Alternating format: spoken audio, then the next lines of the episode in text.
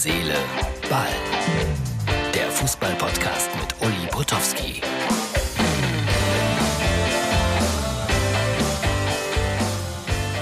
Herzliche Freunde. Ich bin in Ingolstadt. Das ist die Ausgabe für Montag. Das Hotel heißt Block, in dem ich übernachtet habe. Aber es ist eher rund. So, jetzt warte ich auf mein Taxi. Muss in den Audi Sportpark. Und ihr seht, wie schön die Umgebung hier ist rund um das Hotel. Aber wenigstens das Hotel war schön. So, ich bin gespannt, was alles passiert. Mike Büskens ist nicht mitgefahren. Und alles weitere dann später.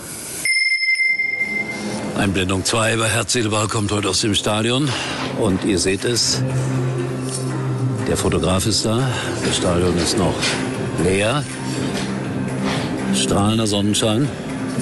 Ich habe mich nass geworden, weil diese komischen Rasensprenger komplett auf mich ausgerichtet waren. Hier werden die Schalker gleich stehen, die sich draußen schon versammeln. Ich hoffe, sie benehmen sich ordentlich. Da hinter der Eckfahne kann man es erkennen. Ich nehme euch mit. Mein Arbeitsplatz für heute. Wenn man in der zweiten Liga arbeitet, ist das immer ein bisschen einfacher, um es mal so auszudrücken, als in der ersten Liga. Das heißt, man hat nicht mal einen eigenen Stuhl. Ist so.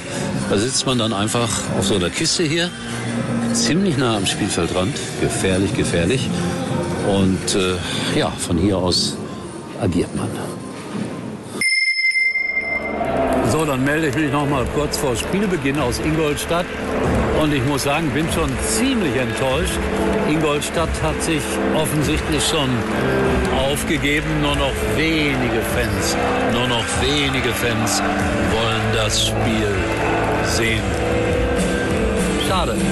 Schalker sind einige da, aber insgesamt eher eine schwache Kulisse. Es sind vielleicht 5000. So, wir schauen mal, was es dann jetzt sein wird hier. Eine Dreier- oder Viererkette bei Schalke, das war die Frage vor dem Spiel. Schalke darf nicht verlieren.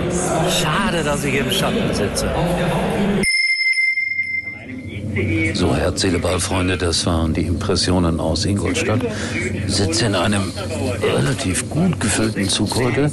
Viele Schalker hier an Bord, die zurückfahren in Richtung Ruhrgebiet. 3-0 haben sie also gewonnen. Es war ein schlechtes Spiel, um es deutlich zu sagen. Dann habe ich gerade gesehen, dass Wirtz sich einen Kreuzbandriss zugezogen hat. Gute Besserung dem Jungen.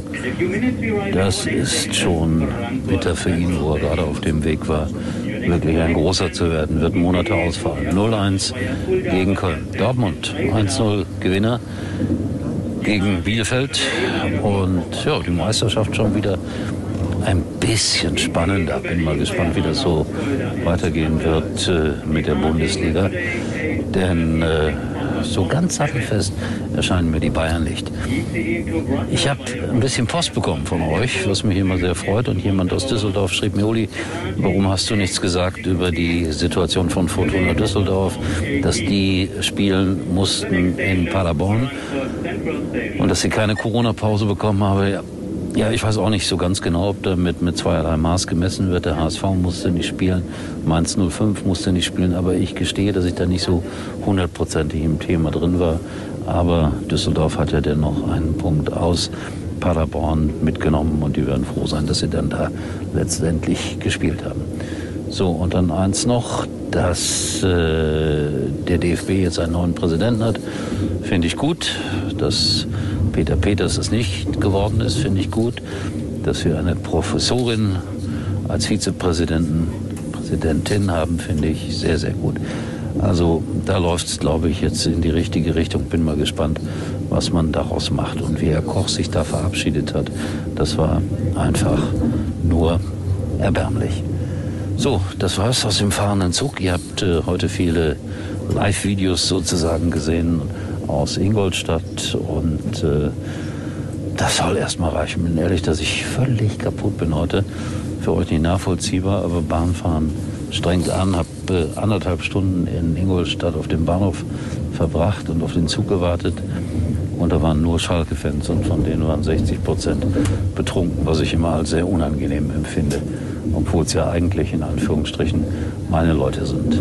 Also nochmal abschließend, Schalke 3-0 gewonnen, das war in Ordnung, dass sie gewonnen haben. Gutes Spiel war es nicht, aber die Stimmung bei den Schalker Offiziellen war gelöst. Jetzt müssen sie Hannover 96 schlagen und dann haben sie sicherlich noch irgendwie eine realistische Chance auch aufzusteigen, zumal sie ja gegen die Spitzenteams alle noch spielen dürfen oder müssen. Wir sehen uns wieder, wenn alles gut geht. Erstaunlicherweise morgen. Uli war übrigens mal Nummer 1 in der Hitparade. Eigentlich können Sie jetzt abschalten.